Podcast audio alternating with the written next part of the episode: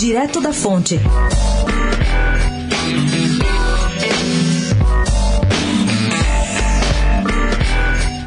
Enquanto negocia com o PT a possibilidade de ser candidata a vice-prefeita na chapa de Fernando Haddad, seja pelo PT ou seja por outra legenda, a Marta Suplicy abriu conversas também com a rede de sustentabilidade da ex-presidenciável Marina Silva. Marta Suplicy jantou com a deputada estadual Marina Elou, coordenadora da rede no estado de São Paulo, e também esteve com o senador da rede, Randolfo Rodrigues. Nas duas conversas, chegou a ser sondada sobre a possibilidade de se filiar ao partido, o que por hora rejeita. Marta Suplicy tem dito que o seu objetivo agora é formar uma frente ampla contra Bolsonaro em São Paulo.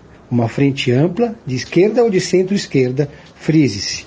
A prefeita tem dito que não faz questão de liderar a chapa, o que é uma senha para que ela seja vice do PT.